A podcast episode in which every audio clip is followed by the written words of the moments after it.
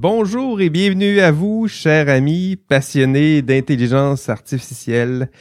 Votre hôte, Jean-François Sénéchal, professeur d'éthique ici à l'Université Laval, passionné, passionné d'intelligence artificielle, de, conduite responsable en recherche. Là, ces temps-ci, on, essaie de promouvoir cet événement-là. On, a une semaine sur la conduite responsable en recherche. Ça s'en vient.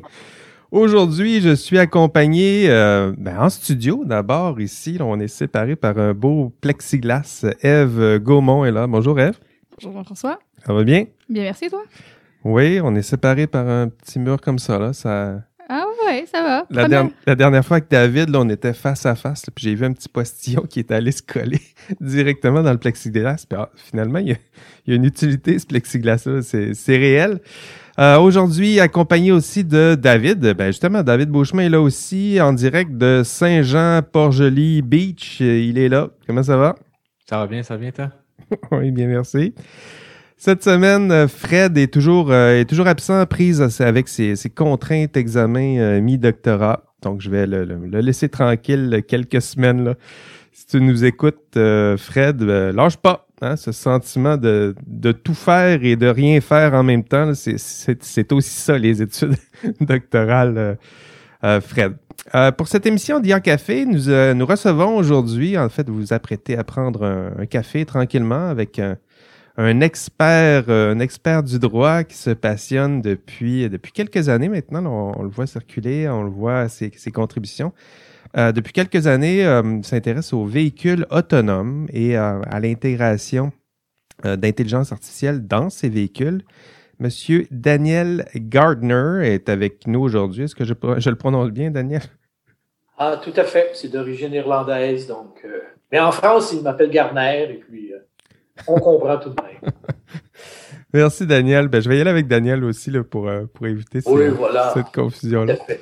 Daniel, Daniel est professeur euh, ici, euh, professeur titulaire à la faculté de, de droit de l'Université Laval. Ses champs d'expertise, euh, droit en matière de responsabilité civile, euh, assurance automobile, j'ai vu ça, évaluation, le, le, préjudice corporel, droit des contrats, ça fait partie de son expertise, protection des consommateurs. Euh, J'en oublie peut-être, Daniel, c'est quoi qui, qui, te passionne ces temps-ci? Non, ben, c'est jamais utile d'en mettre trop. En gros, mon expertise, c'est ce qui touche le monde. Hein. C'est les rapports entre les personnes. Moi, ben, ça m'intéresse donc le droit de la consommation parce que c'est nos besoins courants et le droit de la responsabilité civile. Vous avez parlé d'assurance automobile. Pourquoi? Parce que on peut pas échapper à l'automobile, qu'on en ait une ou pas. Alors, donc, c'est des sujets que petit à petit, j'ai été amené à développer à cause de ça. Ouais, on peut pas échapper à, à l'automobile. Mon mon, mon, un de mes garçons a eu son permis cette semaine et euh, on ne peut pas échapper à ça. Il est passionné. Il me rend même des services ces temps-ci parce qu'il est content d'avoir son, son permis. Euh, parlant de, de voiture, eh bien, euh, en voiture, pour faire un mauvais jeu de mots, on va commencer avec notre, euh, notre premier thème. en fait, lors d'un récent épisode, euh, David et moi, nous avons exploré, ben, commencé à explorer ce, ce sujet. C'est un sujet très populaire lorsqu'on se met à faire des recherches sur l'intelligence artificielle. Écrivez ça là, sur, dans un moteur euh, sur Google, là, vous allez voir que les véhicules autonomes sortent assez vite. Euh, donc, David et moi, on a regardé ensemble et euh, on a commencé à réfléchir sur la, la dimension technique, la dimension éthique. Et euh, ben, cette semaine, en fait, pour cet épisode, on, rêvait d'avoir un expert en droit là, pour nous, guider un peu, pour euh, aborder les, questions de droit, commencer à explorer un peu le, cadre normatif qui, euh, balise ces nouvelles technologies. Euh, Daniel, comment, comment as-tu atterri dans ce, domaine de l'intelligence artificielle? Comment on passe du droit à l'intelligence artificielle aux voitures autonomes? Ça arrive ça arrive comment là, dans, dans votre vie de chercheur? Comme souvent dans une carrière universitaire, ça arrive par hasard. Hein? Moi, je suis un spécialiste d'assurance automobile. Donc, quand est arrivé il, y a, à peine encore cinq ans, on en parlait relativement peu. Ce n'était pour annoncer que ça s'en venait euh, dans les années qui allaient suivre. Et puis donc, euh, ça a commencé à m'intéresser parce que euh, même si les délais sont un peu plus longs que ce qu'on avait annoncé, il reste que dans une dizaine d'années, on va en être à cette technologie-là. On a, on a déjà beaucoup avancé. Vous savez, il y a encore de, deux ou trois ans, là, c'était réservé aux véhicules de luxe d'avoir, par exemple, euh, un régulateur de vitesse adaptatif. Hein, on avait des régulateurs de vitesse, oui, depuis longtemps. C'est vrai. Qui s'adaptaient à la circulation. Euh, des détecteurs de, de, mouvement pour pouvoir euh, freiner pile devant un piéton, euh, des indicateurs de changement de voie. C'était réservé aux véhicules de grand luxe. Maintenant, il y a des Toyota Corolla. Qui... Tout à fait. il, y a une gradation aussi là-dedans. Là, vous faites bien de, de, le mentionner. c'est pas tous les véhicules. Lorsqu'on parle de véhicules autonomes, c'est pas comme ça d'un bloc. J'imagine qu'il y a une gradation. Les, les, normes, j'imagine, commencer à penser à distinguer tout ça, là, les véhicules, je ne sais pas comment on les appelle, semi-autonomes, c'est comme les personnes âgées ou euh, comment ça fonctionne? c'est ça. Il y a des fauteuils roulants hein, qui, sont, euh, qui, sont, de plus en plus automatisés. Euh, c'est des ingénieurs qui ont conçu euh, l'idée de, de, faire une espèce d'échelle. Alors, c'est en, en, six échelons. Ça part de zéro. ça part de zéro et ça va jusqu'à cinq. Et puis, donc, pour, pour, donner un exemple, les, les classe zéro, évidemment, il n'y a aucun, euh, il y a absolument rien. Il n'y a même pas de régulateur de vitesse conventionnel. Et puis, on avance tranquillement. Euh, pour donner un exemple, pour placer les gens, euh, la Tesla avec son système autopilot, ben, c'est à, cheval un peu entre le 2 et le 3. Ah oui? en train de travailler sur une nouvelle version. là. C'était auparavant le, niveau 2 d'automatisation.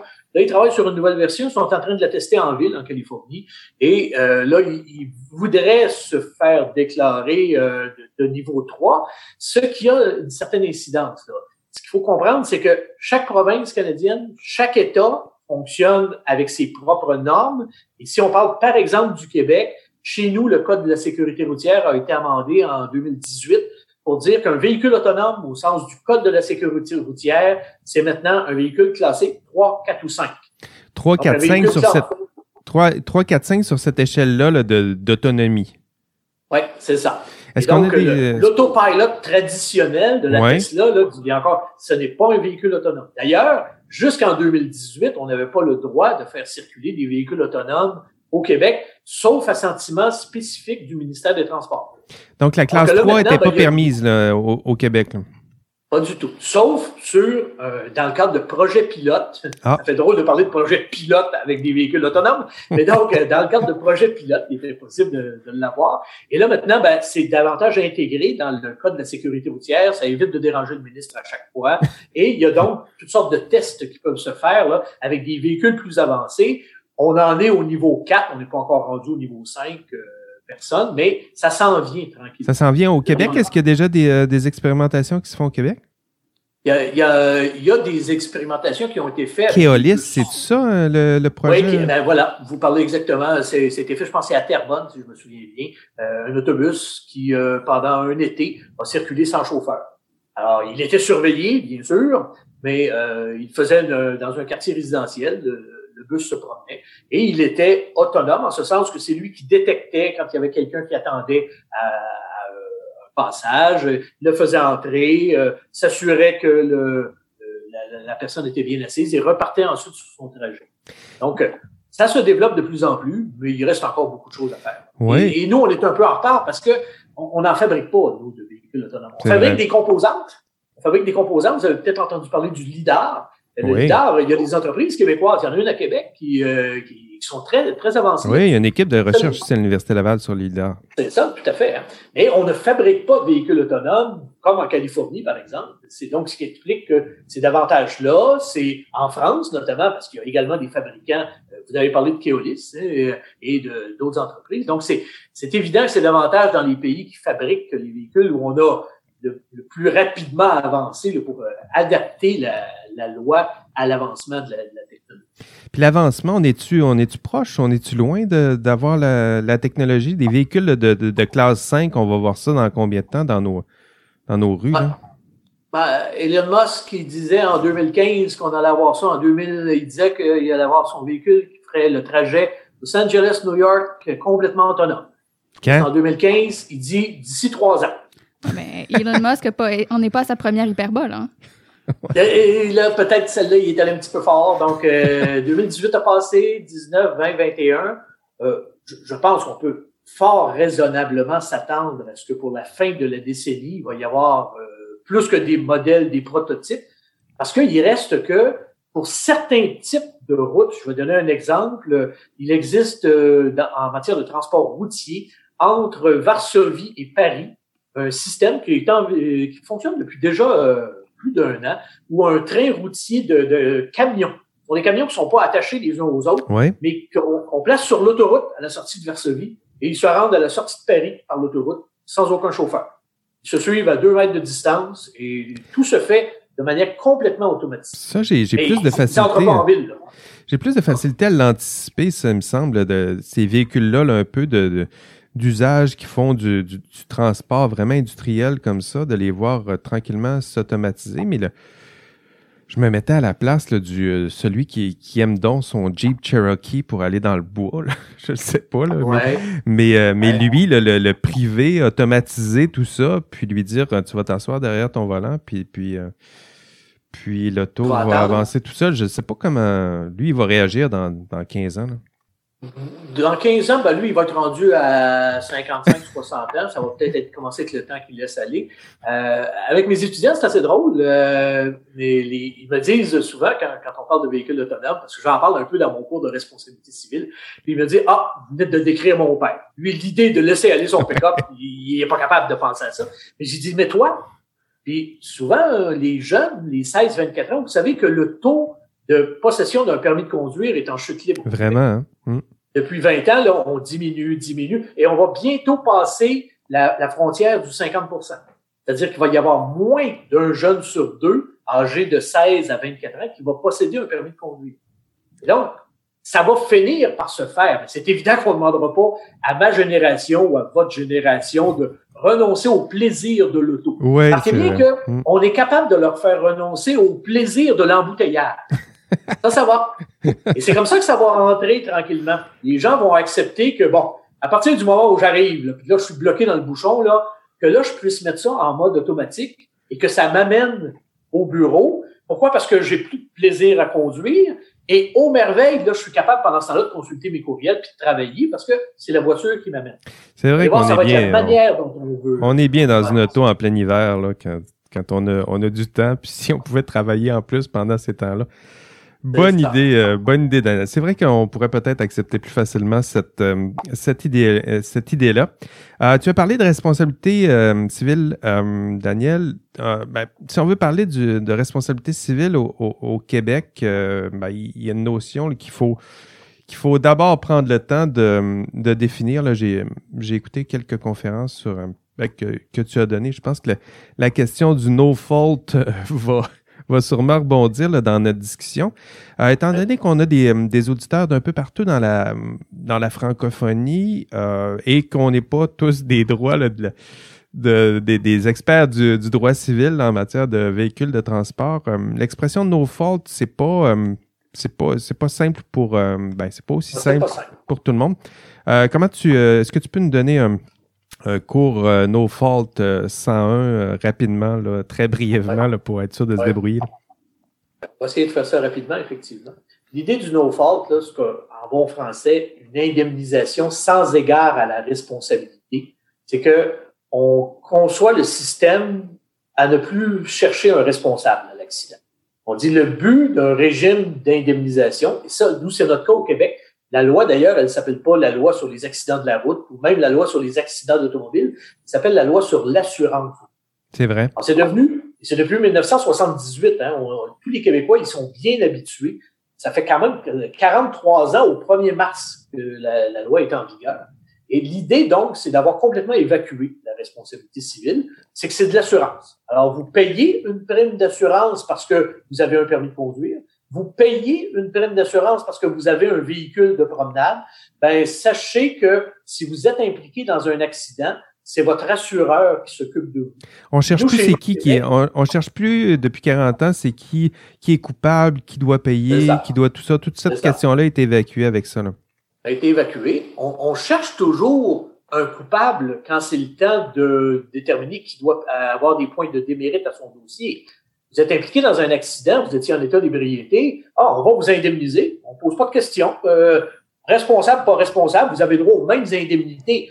Oui, mais il va y avoir des sanctions administratives, parce que là, on va dire, euh, vous étiez en état d'ébriété, donc il y a une amende qui va avec ça, des points de démérite. Les points de démérite font augmenter votre prime d'assurance lorsque vous renouvelez votre permis de conduire.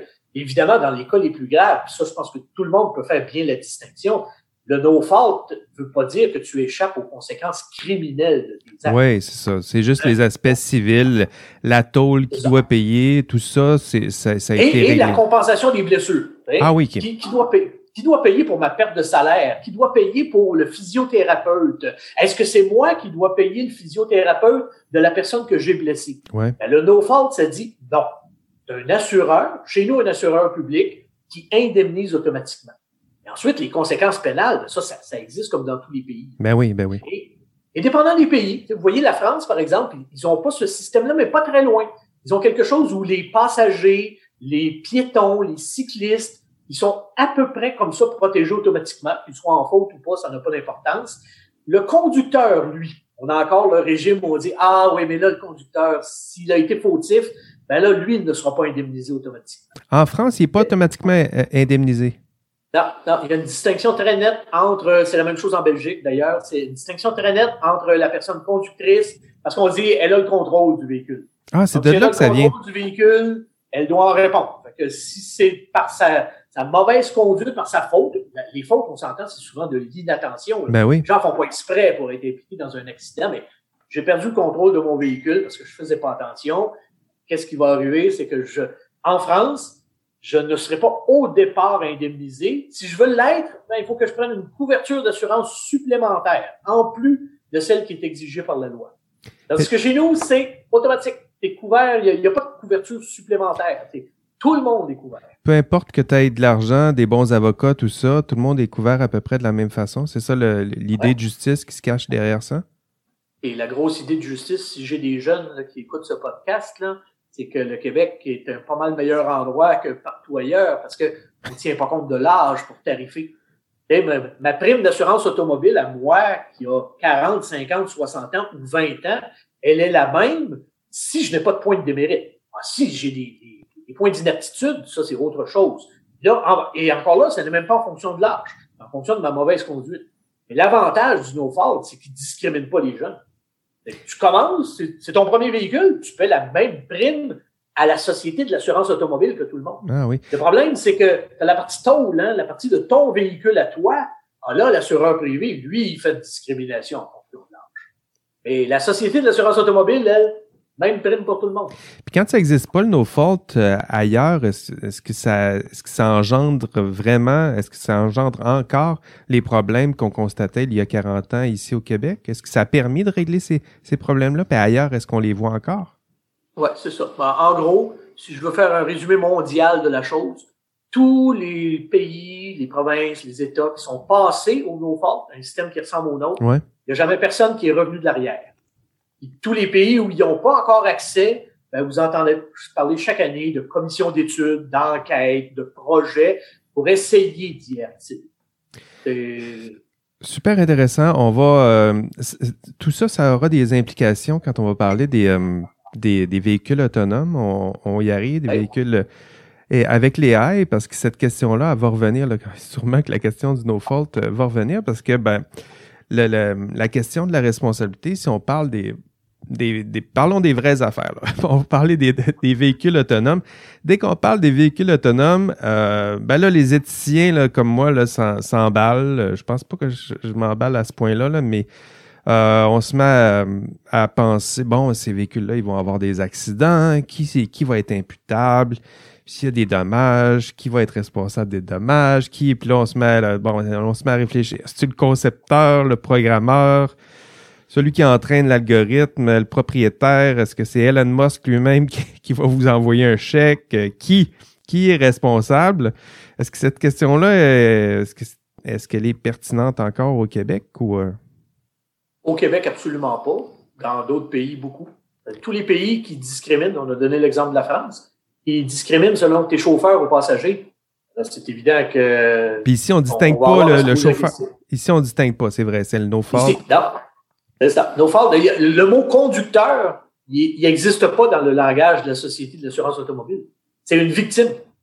C'est une victime, soit conductrice, passagère, piéton, cycliste, ça n'a aucune importance. Ah parce oui. qu'on ne tient pas compte. Le mot conducteur n'existe pas dans la loi du côté là, du préjudice corporel. Alors donc, nous, vous comprenez que le problème, il ne se pose pas. Là.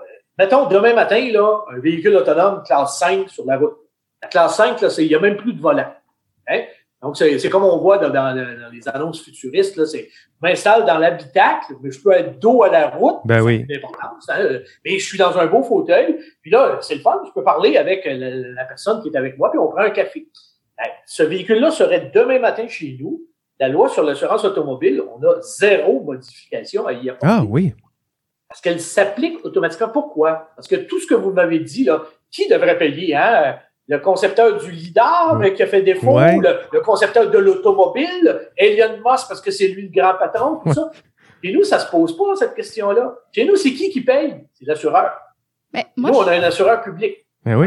vous êtes impliqué dans un accident avec un véhicule de classe moins 5 ou plus 5, ça n'a aucune importance. C'est la Société de l'assurance automobile qui vous indemnise. Et la beauté de la chose, là, c'est qu'on leur laisse le trouble, eux autres, à la Société de l'assurance auto, de découvrir s'ils veulent tenir quelqu'un de responsable, si ce quelqu'un-là est un non-résident québécois. Parce qu'on peut jamais poursuivre un résident québécois. C'est ça nos fautes, hein? On est protégé entre Québécois. Mais la Société de l'assurance automobile considère, elle, que c'est le méchant fabricant du véhicule autonome qui est responsable de l'accident. elle, elle indemnise la victime, puis c'est elle qui prend les frais après ça pour aller poursuivre le brave Elion en Californie. T'allais ajouter quelque chose, Eve? Vas-y donc, Eve. Laissez pas ça à nous, laissez pas ça aux pauvres victimes qui vont s'en aller, quoi, prendre un avocat en Californie pour poursuivre. Ça n'a aucun sens, ça, ces histoires-là. laissons les victimes être indemnisées, puis passons ensuite, laissons le soin à l'assureur public de décider s'il veut se faire rembourser. Daniel, il y avait Eve qui avait une question, on va dire. Oui, ben en fait, c'est une, belle, une, belle, une belle affaire, l'assureur, l'assureur, mais c'est qui qui le finance? L'assureur, c'est actuellement les conducteurs qui paient leur permis de conduire. Ouais. Euh, si, si on est des véhicules de classe 5, est-ce qu'il y a encore des propriétaires de voitures? Est-ce qu'il y a encore des, des, des conducteurs? Est-ce qu'on paye encore des permis de conduire ou on finance la, la, la société automobile d'une autre manière? Ah oui. Ah, oui, c'est ça. Alors, il faut faire attention. Donc, est-ce que c'est les conducteurs? C'est pas tant les conducteurs. Les conducteurs, ils financent une toute petite partie du régime. Via parce leur que permis. Qui dit conducteur dit titulaire d'un permis de conduire. C'est ça. Donc, quand vous renouvelez votre permis de conduire, je sais là qu'il semble coûter. Euh, moi, j'ai un permis avec moto auto, donc euh, ça coûte plus cher, c'est 150 dollars par année. Et regardez la portion prime d'assurance automobile, vous allez voir que c'est pas très élevé. Le reste, il s'en va au ministère des Transports. Ça, c'est le conducteur. Donc, dans un monde où il n'y aura plus que des véhicules de classe 5, ben, on n'aura plus de permis de conduire, Mais non. puisqu'il n'y aura plus de que voilà, faut falloir Il va y avoir autrement. encore des véhicules, par exemple. C'est vrai. Et à l'heure actuelle, comment on finance le régime? C'est dès que vous avez un véhicule dont vous êtes le propriétaire ou le locataire à long terme, là, vous payez une prime pour ce pour l'immatriculation. Hein, pour les euh, sortir de, les termes du droit, c'est l'immatriculation où il y a un droit d'assurance qui doit être payé. Là, c'est en fonction du type de véhicule. On paye plus cher pour un camion, on paye moins cher pour un véhicule de promenade. Et ça, ce serait logique que ça demeure. Pourquoi? Parce que c'est quand même le propriétaire qui décide d'acheter le véhicule, de le mettre sur la route et de donc de créer le risque ensuite qu'il soit impliqué dans un accident. Et la beauté de la chose, là, ben, je fais, je fais pas du euh, là-dessus, là, j'ai- j'ai j'ai pas, pas la vision calinours des choses, mais toutes les études le démontrent. Plus de 90% des accidents d'automobile sont dus à une erreur humaine. Le jour où on va li- éliminer l'erreur humaine, puis qu'on va remplacer ça par l'intelligence artificielle, le nombre d'accidents va diminuer en chute libre. Et donc, ça ne pourra pas faire autrement que les primes d'assurance vont baisser. Il va y avoir moins d'accidents. Même le concept d'accident, il risque d'être euh, d'être contesté. C'est-à-dire que quand tu peux prédire autant de choses, quand les automobiles peuvent se mettre à prédire autant de choses, euh, un accident, ça va être dur à dire là, que c'est le fruit du hasard. Quand euh, une intelligence est capable de comprendre le poids, son environnement, sa vitesse, la vitesse des autres, euh, les accidents, ils vont être rares en ce, en ce sens-là aussi. là. On pourra, le risque zéro, ça n'existe pas. Euh, L'intelligence artificielle ne pourra jamais euh, tenir compte de toutes les réactions possibles des humains, des animaux, des, du fait de la nature pour empêcher tout accident? Mais dites-vous bien, ça fait quand même quelques années qu'on en fait des tests avec des véhicules de classe 4 notamment. Là. Euh, vous connaissez là, probablement la compagnie Waymo, là, la, la filiale de Google. Ben, Waymo a plus de 10 millions de kilomètres parcourus avec des véhicules de classe 4, puis il n'y a pas encore eu personne de blessé. là. Il y a eu des incidents où il y a eu du froissement de tôle, dans quelques cas, mais aucune blessure. on parle de plus de 10 millions de kilomètres parcourus. Dites-vous bien d'ailleurs que, parce que tous ces accidents-là doivent être rapportés. Hein. Il, y a un, il, y a un, registre, puis les, les, euh, les fabricants sont obligés de rapporter tous les incidents. Dites-vous bien que s'il y avait des accidents, on le saurait. Vous avez peut-être entendu parler de un de ces accidents-là qui impliquait la compagnie Uber. Ben oui, celui-là. Uber en Arizona. Hein? C'est ça. Et donc, le problème, c'est que c'était pas un véhicule autonome non plus que Uber avait. Leur technologie n'était pas assez avancée pour avoir un ordinateur capable de, de voir tout ce qui s'en venait. Donc, ce qui est arrivé dans cette histoire-là, c'est quand même extraordinaire. Le leader a bien vu la dame qui traversait la route à côté de son vélo. Il l'a vu six secondes avant l'impact, envoyé le message à l'ordinateur de bord, puis l'ordinateur de bord l'a pas traité. Eh bien. Ça, ça s'est réglé comme ça. Et c'est pour ça qu'Uber n'est plus dans le monde des véhicules autonomes maintenant. Ils ont vendu hein, leur division. Ben oui. Mais, euh, mais là, on, on, on, se rassure avec, euh, avec le no-fault. Je pense que c'est assez, c'est assez rassurant là, de voir que euh, ici au Québec, avec le no-fault, une fois qu'on va avoir les véhicules autonomes, c'est que ce genre de questions-là peuvent se résoudre assez aisément. Euh, ailleurs euh, dans le monde, si on, on disait qu'en France, c'est différent. Si on met des véhicules autonomes en France, euh, comment ils vont résoudre ce genre de, de problème-là? Quand on va se mettre à chercher la, la faute, c'est-tu celui le programmeur, c'est-tu le conducteur? Quand on se met à poser les mêmes questions, comment, comment vont-ils répondre là, dans, on disait dans 10 ans, là? comment vont-ils répondre à ces questions-là? Ils se posent des grosses questions, puis moi, je vais souvent, ben, j'allais avant la pandémie souvent en France, et je leur disais que ce qui est important pour les victimes, c'est la proximité. Doit, on ne doit pas, c'est bien beau de créer des droits, de dire la loi donnera le droit de poursuivre le fabricant qui sera réputé responsable de tout accident. Oui, mais si le fabricant est en Californie puis ma victime est à Paris, là, ça n'a aucun intérêt. Donc, il va falloir concevoir un système avec des intermédiaires. Est-ce que ça va être des assureurs? Est-ce que ça va être un organisme d'indemnisation qui, dans un premier temps, s'occupe de la victime? Chez elle, pas de poursuite à l'étranger.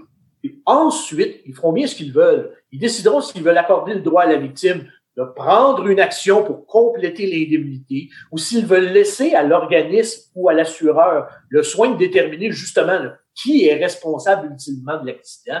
Moi, je crois beaucoup plus en notre système qui laisse la victime qui connaît rien dans les règles de droit, puis qui est pas outillé pour euh, être à arme, arme égale avec le fabricant, Laissez-la donc, la victime tranquille, donnez-lui des indemnités raisonnables, puis laissez ensuite les gros se battre entre eux. Donc, ça, ça qui va se passer chez nous. C'est ça qui va se passer chez nous. Euh, donc, ici, on a déjà des organismes qui peuvent, euh, ben, qui peuvent euh, soutenir, indemniser ceux qui ouais. ont des accidents comme ça. Ailleurs, ça prendra des organismes semblables. Ce sera peut-être pas des, un assureur en tant que tel public, mais ça va être un organisme semblable qui prend soin des victimes, puis qui éventuellement pourra peut-être poursuivre, compléter l'indemnisation en poursuivant les compagnies en question. Ça ressemblera à ça. Ça. Ouais, ils appellent ça des fonds de garantie en France. Des fonds de garantie. Ouais, les auditeurs français les connaissent bien, les fonds de garantie. Ça existe pour les victimes de terrorisme, d'infraction, ah. tout ça. Ils sont, sont habitués avec l'idée. Puis ça, c'est financé, c'est un pool. Souvent, c'est un pool d'assureurs. C'est un pool de, de citoyens. Euh, eux, les victimes d'infraction, comme on l'appelle, nous, d'actes criminels, ouais. c'est tout propriétaire d'un immeuble qui prend une assurance pour son immeuble, ben, il y a une petite cote-part qui sert à payer le régime d'indemnisation. L'idée, c'est qu'il faut mutualiser, parce que chacun n'est pas capable d'assumer les conséquences d'un accident catastrophique. On mutualise le risque, c'est ça le principe de l'assurance. Il s'agit de trouver une façon qui permette aux victimes d'être indemnisées rapidement. Si tu les mets à, à, chercher un responsable pendant ce temps-là, là, la victime, elle va pas, elle, elle peut plus travailler, là. Non, c'est ça. Ça. Tout à fait. Euh, on a, vas-y, euh, vas question. Euh, là, on a beaucoup parlé des dommages corporels avec le no-fault au Québec, mais euh, ça s'applique pas aux dommages matériels. Est-ce qu'on peut imaginer un genre de no-fault matériel, euh, un genre de fonds de garantie pour, surtout en considérant que les accidents matériels pourraient réduire, en accident automobile, il pourrait s'installer au Québec ou au Canada, où est-ce que les assureurs, avec quelque chose comme la convention des émissions directes, qu'on amène à un autre niveau qui est de dire, on cherche plus vraiment un coupable, on a des chartes, puis toi, tu te fais indemniser tant, tant, euh, puis nous autres, on s'occupe du reste. Est-ce que ça ferait quelque chose qui pourrait s'implémenter ou c'est trop optimiste de non, voir ça au c'est pas Québec? trop optimiste. Je vais même vous livrer une prédiction. Une prédiction qui vaut ce qu'elle vaut, parce que... Ah, ça va être enregistré, faites attention. Là. Ah oui, mais on m'écoutera donc dans quelques années. les fabricants de véhicules autonomes vont proposer d'être leur propre assureur. Ils vont dire, ils sont tellement certains, parce qu'ils le démontrent avec les millions de kilomètres qu'ils ont derrière la cravate à montrer que leurs véhicules sont sûrs, hein. ils vont tout simplement offrir une espèce de, de garantie de qualité.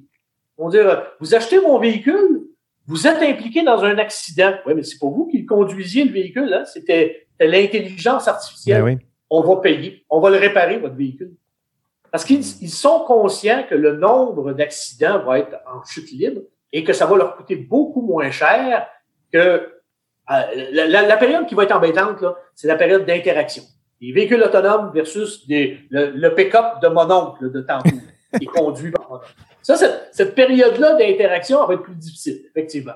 Mais vous allez voir, moi, je pense que c'est comme ça qu'ils vont réussir. À, et aux États-Unis, les assureurs, ont, les, les vraies compagnies d'assurance, ils ont très peur de ça.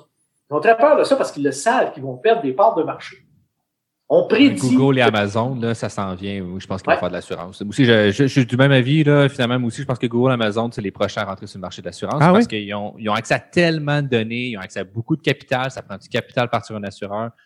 Je, ah oui, Google Assurance. Ah oui, ben, bonne idée. Pas mal certain, moi, que c'est qu'est-ce qui s'en vient. Là. On, on, prédit que d'ici 2030, il va y avoir disparu la moitié des assureurs américains, d'assureurs de dommages, notamment automobiles. Il ne va rester que les gros et des nouveaux, justement, qui vont prendre la place. Et vous, vous l'avez dit, David, le, la, le, nerf de la guerre, c'est d'avoir les données. Exactement, c'est ça. Parce que autres qui ont. Liaison, tu sais, puis c'est surtout les, les, forces de calcul, tu sais, tous les assureurs, finalement, c'est de mettre de l'argent de côté pour être capable de payer ces indemnités-là. Fait que si tu es capable de faire une bonne réserve, tu es capable de mettre cet argent-là de côté, de faire des placements, d'aller chercher du cash, c'est ça, les autres vont être capables de faire ça avec des, des approches qui sont beaucoup plus modernes que ce qu'ils fait actuellement. Là. Je pense vraiment qu'on s'en va vers ça aussi. Euh, de mon avis d'actuaire, d'ancien actuaire, je, je, je Oui, on le sentait, là, ton aussi, background d'actuaire, que ça, ça ouais, te travaillait. Il est sorti un peu, là. le transfert de risque va être ailleurs, là. Ouais. Euh, merci, euh, merci Daniel. Peut-être en vrac, là, il y avait quelques questions, on les avait abordées dans notre euh, notre épisode notre épri, voyons, épisode préparatoire. Euh, on avait discuté du, du dilemme du tramway, on se demandait les programmeurs, tout ça, comment ils vont, vont résoudre le, le, dilemme du tramway. comment vous voyez ça, vous autres? en droit, le, ce, ce dilemme-là, les, les, programmeurs, est-ce qu'ils se posent ce genre de questions-là? Est-ce que ça se fait dans cet ordre-là? Ou... Est-ce qu'elle est pertinente, la question? Euh, non. OK. Maintenant, on est d'accord que c'est le juriste qui parle puis que j'ai des ingénieurs dans la salle. Donc, euh, euh, je vais vous dire comment moi je le perçois. Euh, ce, ce problème-là que, qui a été qui existe depuis longtemps, depuis les années 50, ce qu'on appelle en anglais le trolley problem. Ben oui. Trolley problem, c'est l'idée, tu, tu es dans un véhicule qui est sur des rails, puis là, tu vois, il y a cinq personnes qui sont devant dans ta voie. Tu as le choix de prendre une voie d'évitement. oui, mais il y en a deux autres qui sont là. Puis ouais. deux autres qui sont plus âgés ou plus jeunes. Ouais. Cinq vieux d'un côté. Bon. Et là, c'est quoi ton choix? Qu'est-ce que tu fais comme choix déchirant?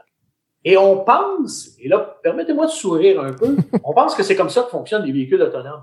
Comme si le véhicule autonome, quand il allait arriver, a décidé s'il va frapper le petit vieux ou la femme enceinte, qui allait dire Ouais, laquelle je vais choisir finalement? Le fameux dilemme moral.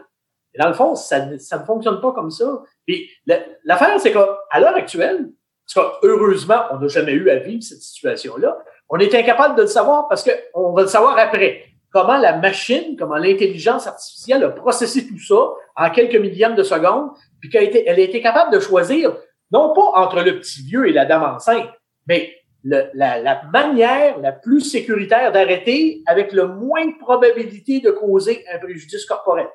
Ça va être comme ça que la machine va réfléchir, mais on comprend bien que c'est, elle ne fera pas un choix éthique, là, la machine. Là. Elle va y aller en fonction des probabilités, de tout ce qu'elle a engrangé comme données, puis de dire, oui, je pourrais peut-être, mais je sais que la chaussée est glissante. Si je tente de braquer, je vais déraper, c'est pas mieux. Et c'est là que la machine est meilleure que nous. Parce que nous, ah oui, elle est vraiment meilleure que nous. Hein? On met les deux pieds sur la pédale de frein et on dit Ah! non. La machine, elle fera pas Ah! La machine, on ne sait pas comment elle va réagir. Ben, elle réagira pas de même. Elle devrait réagir de manière plus posée que nous. Oh oui, elle et, doit faire des meilleurs que... calculs que nous autres. Elle doit être plus sobre ah. pas mal que nous autres. Exactement. Hein? Comme je dis souvent, la machine n'a pas d'angle mort. Puis ceux, Daniel, qui s'inquiètent pour le, le piratage, j'y vais un peu en vrac, là. euh, ceux qui s'inquiètent pour le piratage, puis euh, donc les, les, les automobiles autonomes, ils pourraient se faire pirater, tout ça. euh, comment, Ouais. comment le droit anticipe tout ça? Là? Alors, le, le- le droit, vous savez, il est souvent à la remorque, hein, et à la remorque de l'ingénierie, fait que le droit fait rien pour l'instant. Euh, donc, ça, je peux vous le garantir. Maintenant, euh, la question du piratage, au début, moi, j'en rigolais bien parce que on nous vendait, euh, les, les fabricants de véhicules les fabricants, donc, de véhicules autonomes, nous vendaient l'idée des véhicules autonomes en nous disant, ben, justement, le mot le dit, ils vont être autonomes. Donc, il n'y aura pas de piratage parce que le véhicule, il, est- il est complet par lui-même. Il n'y a personne qui lui donne des ordres de l'extérieur. Ouais. Ouais. Et là, est arrivé, c'est quoi l'ouragan qui est arrivé en Floride il y a deux, trois ans, là? Puis que tout à coup, on s'est rendu compte que la Tesla, Tesla, par euh, les ondes, avait décidé d'augmenter la capacité de ses batteries de ses véhicules, des propriétaires, pour- ouais, à distance, pour qu'ils puissent se sauver plus vite de la, de la zone euh, qui était sinistrée. Puis là, on a découvert, tiens donc, ben oui, même s'ils nous disent qu'il n'y a pas de contrôle à distance, que dans le fond, il y en a un contrôle à distance. Alors, ça pose de beaux problèmes parce que théoriquement parlant, quand les véhicules autonomes vont être en place, ils ne seront pas connectés avec l'extérieur. Ils vont être connectés avec eux-mêmes. Théoriquement, le problème de piratage ne se présente pas. Et c'est donc, j'ai comme un petit manque de confiance face aux fabricants qui nous cachent des choses, semble-t-il. Puis je me dis, euh, il va peut-être falloir qu'à un moment donné, on sache euh, ouais, jusqu'à quel point là, ils ont des connexions, eux, et qui dit connexion à distance de la part du fabricant, ben, dit possibilité de le pirater. Alors, ça, là, là, le droit va devoir intervenir pour réglementer ces choses-là. Pour dire, à partir du moment où vous mettez un véhicule autonome qui soit en fonction, ben là, l'intervention qui vient de l'extérieur, ben, c'est un peu ce que fait Tesla présentement avec ses mises à jour. hein.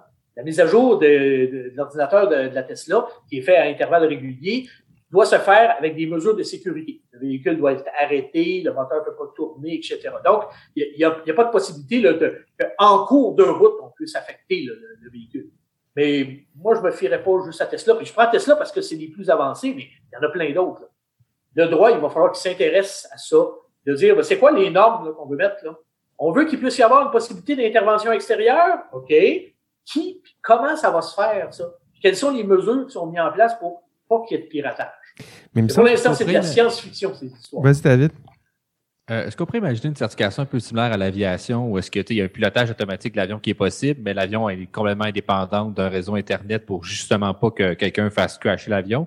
Est-ce qu'on Ouais. pourrait penser qu'on va aller Ben oui, vers quelque chose qui va ressembler à ça pour pour atteindre, si on veut, cette espèce de sécurité-là, euh, pour pas avoir euh, finalement des, Ouais. que ton auto se crise dans, le- dans, le- dans, dans un fossé, Et- finalement? Vous savez, ce qui a, ce qui a arrêté un peu les recherches, c'est quand il y a eu l'accident de la, comment ça s'appelle, là, la compagnie allemande, là. Euh, euh, Volkswagen? Non, non, non, non, l'accident aérien.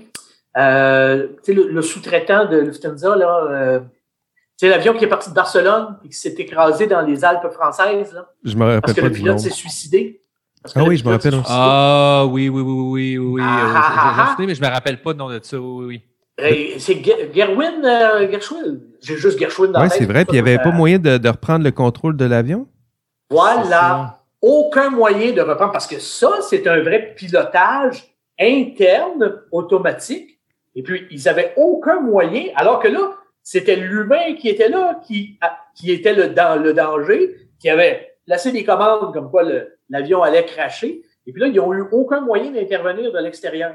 Alors, voyez-vous, là, ça a amené le, le point contraire. Ah, mais on devrait peut-être pouvoir prendre le contrôle de Ben la oui. machine pour éviter l'accident. Alors, c'est Ben, extraordinairement plus complexe qu'on l'imagine, cette, euh, cette question des interactions. Et donc, là, on parle de piratage, oui, mais là, ça aurait été un bon piratage, tu sais. On serait venu intervenir. Ben, ça prendrait à distance, il me 250 semble, tu sais, pour faire un équilibre, ça prendrait aussi, il me semble, en tout cas, je me mets à la place de ceux qui ont peur de la technologie. Il me semble que d'avoir un killer switch à distance, là, si, si ton auto, euh, ton, ton auto intelligente à 100 balles, puis euh, elle veut se suicider elle-même, je sais pas si ça existe ce concept-là pour une auto, là. mais euh, killer switch à, à distance, euh, ça me semble être une idée, euh, une idée intéressante. C'est sûr que ça compromet l'idée de piratage, là, mais C'est ça. Puis là, ben, ça veut dire, mais j'allais dire que ça demande une vitesse de réaction qui est hallucinante, mais l'intelligence artificielle a une vitesse de réaction qui est hallucinante. C'est vrai. Donc, on peut penser à ça. Puis, euh, il va falloir y penser parce que si vous n'entraînez pas votre véhicule autonome, si vous ne l'avez pas toutes les semaines, il va déprimer. S'il déprime, il va avoir des tendances suicidaires. Alors, pensez-y. Pensez-y, il va falloir effectivement avoir un killer switch pour ceux qui, comme moi, ne lavent jamais leur véhicule. ah, moi aussi, vraiment triste le mien. Là, je vous, je vous dis pas comment. Écoutez, Daniel, vous aviez euh, dans le dans la pré-entrevue, vous m'aviez posé une proposé une question, puis je savais pas trop comment la tourner, fait que je vais vous la poser comme si c'était moi qui la posais, mais c'est vous qui, qui l'aviez proposé. c'est moi qui l'ai soufflé, ok? c'est l'introduction des véhicules artificiels, des véhicules autonomes ne contribue-t-elle pas à accentuer la déresponsabilisation des citoyens dans leurs interactions avec les autres. Hmm. Qu'est-ce que vous vouliez dire par ça? Ben, si on regarde les choses, imaginons que demain matin, les véhicules autonomes font partie de notre réalité. Au moins, à l'heure actuelle, quand on est sur la route, si on n'a pas notre téléphone en main, puis qu'on est une personne raisonnable, soucieuse de l'environnement, ben, on fait attention à autrui on regarde le cycliste en avant de nous, on regarde les piétons au coin des rues, parce qu'on se dit, ben, je peux causer un accident. Et donc, je suis davantage incité à être en interaction avec mon véhicule, avec euh, mon, entourage, et pas seulement avec mon véhicule. Avec les véhicules autonomes, va s'accentuer l'idée que je suis dans ma bulle, il n'y a que moi. On le sait déjà, les accidents d'automobile se produisent euh, euh, avec les jeunes, notamment davantage la nuit. Pourquoi? La nuit, on ne voit pas à l'extérieur. On est dans notre cocon avec la belle lumière tamisée. la belle musique. Puis la belle musique, on a l'impression qu'on est dans notre monde à nous. Et donc, est-ce que ça va pas accentuer cette idée? Véhicule autonome, j'ai plus à me soucier des autres. La machine se soucie des autres. Et donc, je ne veux rien savoir de vous qui m'entourez. Moi, ce qui m'intéresse, c'est moi, dans mon cocon à moi. Je suis à la maison, je fais mon cocooning. Ben, dorénavant, je fais mon cocooning également dans mon véhicule. Alors, moi, je suis. Mais c'est une extension de ce qu'on voit en ce moment, c'est-à-dire que l'isolement, la personne qui se pense euh, seule, d'ailleurs, quand on voit, on en voit se curer le nez euh, dans leur voiture, c'est parce qu'ils se pensent pas mal seuls. Mais c'est, cette coupure-là avec l'ensemble, l'entourage, donc ce que vous voyez, c'est, une prolongation, c'est, le prolongement de ce, de ce courant-là là, qui est euh, le, conducteur qui sera de moins en moins conducteur, mais de plus en plus coupé de la société, de son entourage, son quartier, les autres. C'est ça. Le, point positif, c'est qu'il va causer moins d'accidents. C'est parce que le véhicule autonome va être plus sécuritaire que le, le conducteur. Le point négatif, c'est qu'on va accentuer le fait qu'on vit davantage en vase clos et sans contact avec les autres. Mais il y, a, plusieurs choses qui vont arriver d'ici là. Euh, on va avoir, euh, à un moment donné, là, on parle beaucoup de tramway puis de, de, de transport pour les, les, banlieues, tout ça. Ben, les véhicules autonomes vont être fort bien capables, d'aller chercher des gens, trois ou quatre personnes qui se connaissent pas, mais qui vont entrer dans le même véhicule parce que le, le véhicule, lui, sait quand est-ce qu'il faut passer avec 10 secondes d'arrêt pour ramasser quelqu'un. C'est beaucoup plus efficace que d'aller attendre un bus au, coin de la rue. Et là, peut-être que des gens, dans un habitacle fermé, vont être ah. amenés à, se parler, chose qu'ils ne font pas en bus présentement. C'est difficile de savoir comment ça va évoluer, ça, ces choses-là. Tout à fait. Ça...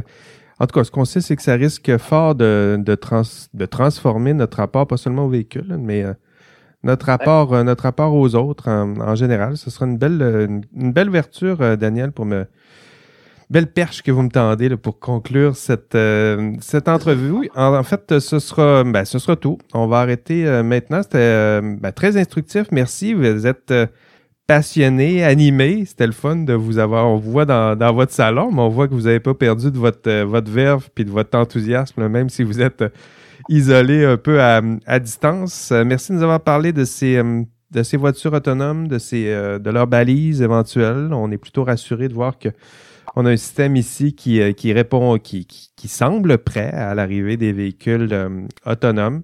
Euh, merci aussi pour ce, ce cours euh, ben, no, fault et de droit civil accéléré. c'est très apprécié. Merci d'être passé dans les studios de DIA Café. c'est un véritable plaisir de vous recevoir. Merci, merci à Eve qui était là. On poursuivra avec notre notre debriefing. Merci Eve. Merci à vous.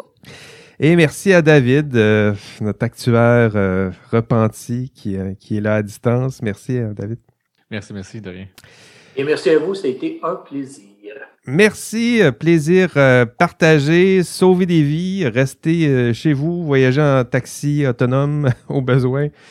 C'était Jean-François Sénéchal. Merci d'être passé à IA Café. prenez soin de, de votre santé, de vos proches. On se revoit au prochain épisode. Et d'ici là, on rêve peut-être de moutons électriques. Allez, bye bye.